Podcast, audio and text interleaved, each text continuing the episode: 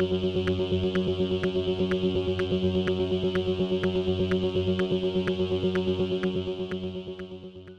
y caballeros, bienvenidos a este episodio de 10 a 15, un podcast donde se habla de películas y series en un lapso de 10 a 15 minutos. Yo soy Ángel y en este episodio doble tanda voy a estar hablando de Moonfall y del remake de Pinocchio.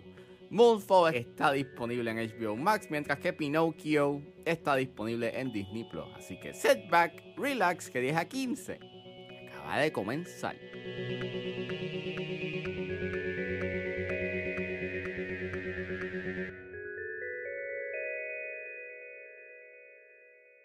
If you're watching this, then you know by now a huge problem is heading our way. An emergency meeting is being called at our usual place immediately.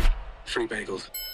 Moonfall es una película dirigida por Roland Emmerich, es escrita por Roland Emmerich, Harold Closer y Spencer Cohen. Y el elenco lo compone Halle Berry, Patrick Wilson, John Bradley, Charlie Plummer, Wen Wen Yu, Michael Peña y Donald Sutherland. Y trata sobre una misteriosa fuerza que desestabiliza la luna de su órbita y le envía directamente a colisionar con la Tierra.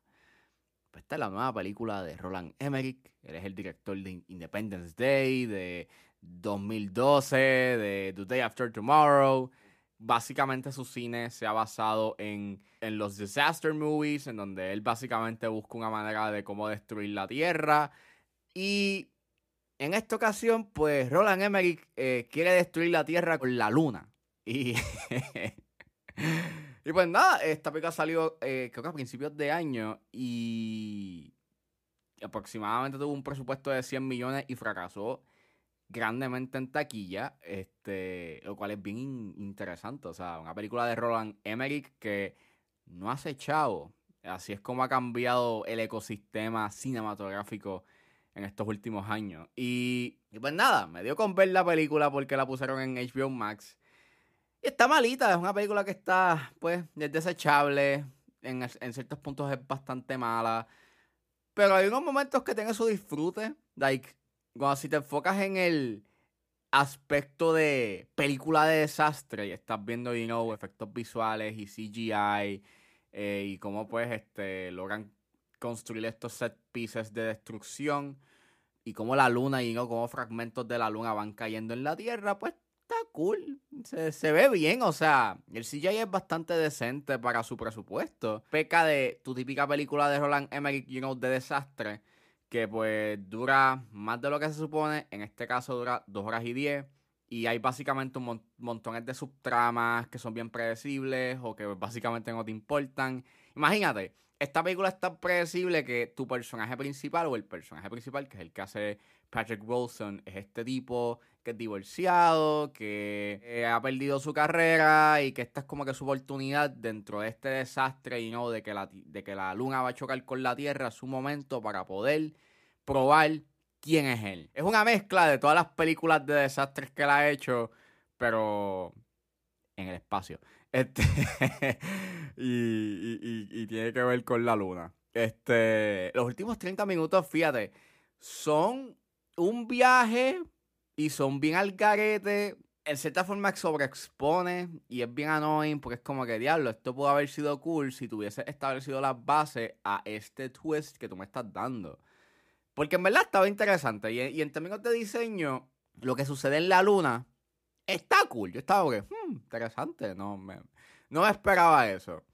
Y a nivel actoral, pues a mí, tengas a Halle Berry, tengas un buen elenco, pero a veces este el elenco no da lo que se supone que tienen que dar y, y, y- y en realidad eh, se nota, like, muchas de las escenas cuando acontece algo, you know, sumamente impactante, you know, estas secuencias, you know, de desastre, los personajes están como, wow, ¿qué es esto?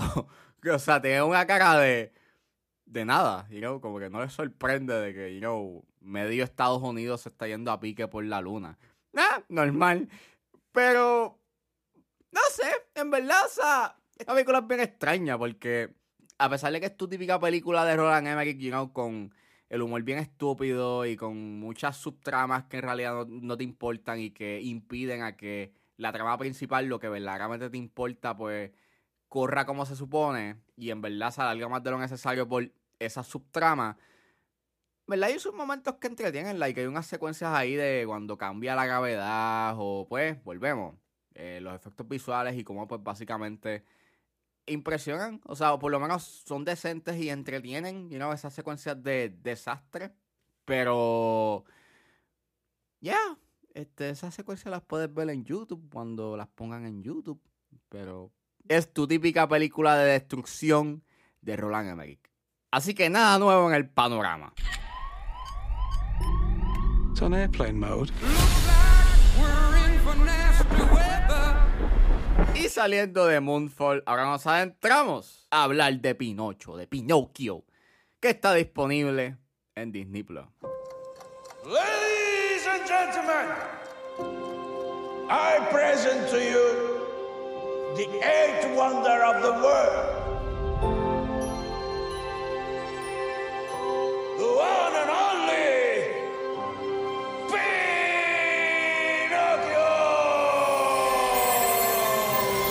Pinocchio! Pinocho. La versión del 2022 es dirigida por Robert Zemeckis. eh, él es el director de Forrest Gump, de la trilogía de Back to the Future, de Flight, que la hablé la semana pasada en A4x3.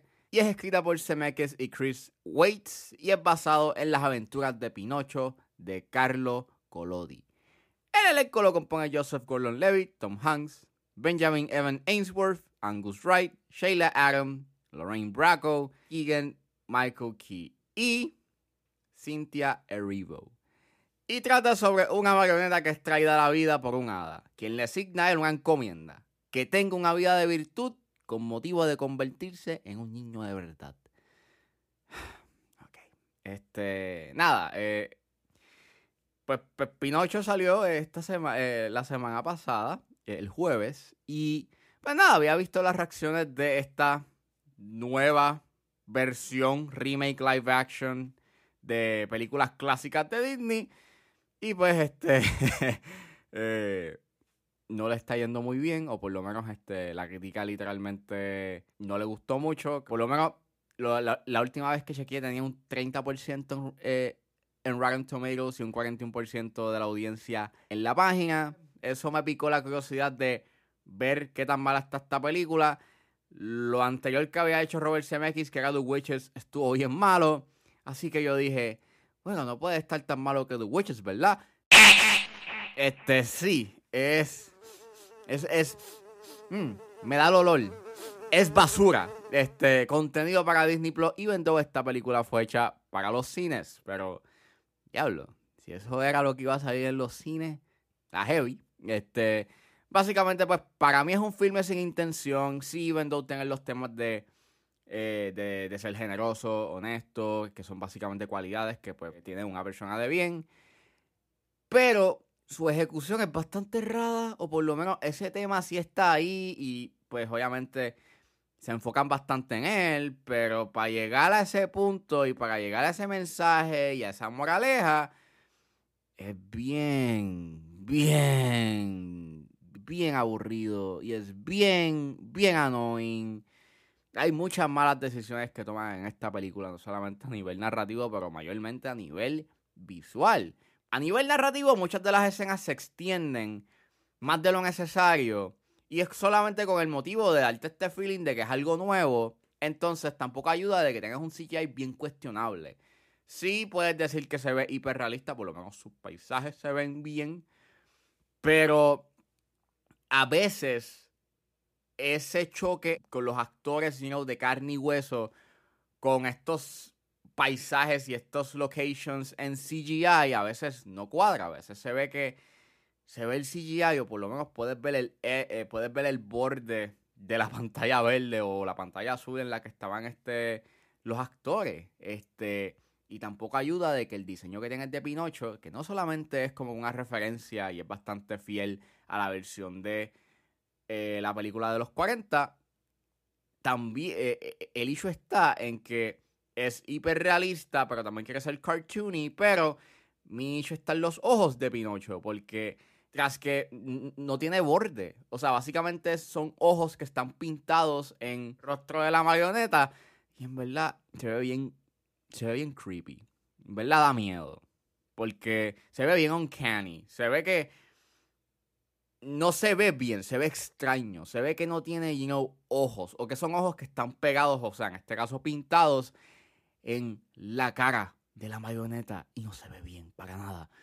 Este, hay otras cosas más, como por ejemplo eh, el diseño eh, y el vestuario de El Hada Azul llega a ser bastante cargado y usa mucho CGI y tiene mucho brillo y en verdad eh, cuando aparece ella en, en, su única escena que tiene, este es bien, bien distracting porque tienes tantos elementos, you know, visuales en movimiento que es como, ok, pero no podías bajarle dos como que al CGI en ese, por lo menos en esa escena.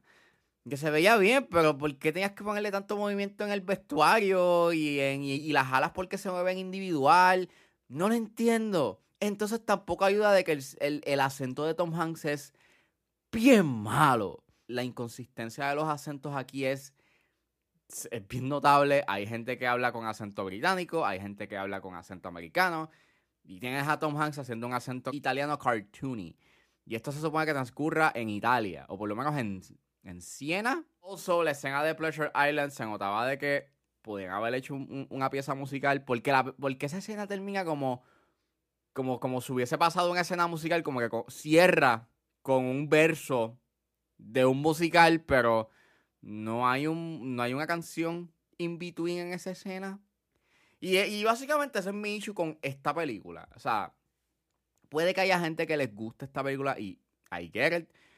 Pero en mi caso, esta es una película que, mano, no tiene alma, no tiene, no se nota, you know, intento de hacer algo bueno. Y es bien triste porque, pues volvemos, esto se nota que es una película que le hicieron no solamente por factor nostalgia, porque es una manera bastante sencilla para que gente vea este proyecto o vea, you know, nuestro contenido en Disney Plus, es que es eso, es contenido, no tiene nada, no hay ningún tipo de intención.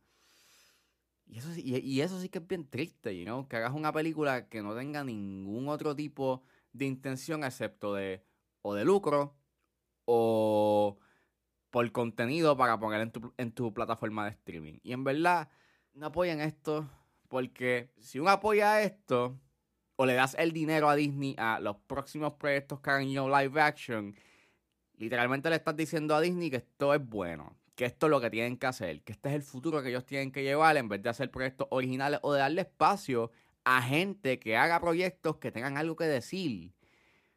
Y no, mano. Y pues para mí, Pinocho, la versión del 2022, no dice nada excepto pues que es un producto hecho por tener contenido en una plataforma de streaming.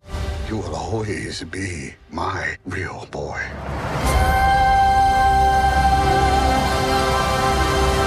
A lie can really change a person, Pinocchio. Oh, what's happening, Jiminy? Looks like some sort of fairy magic. Kinda on the nose, if you ask me.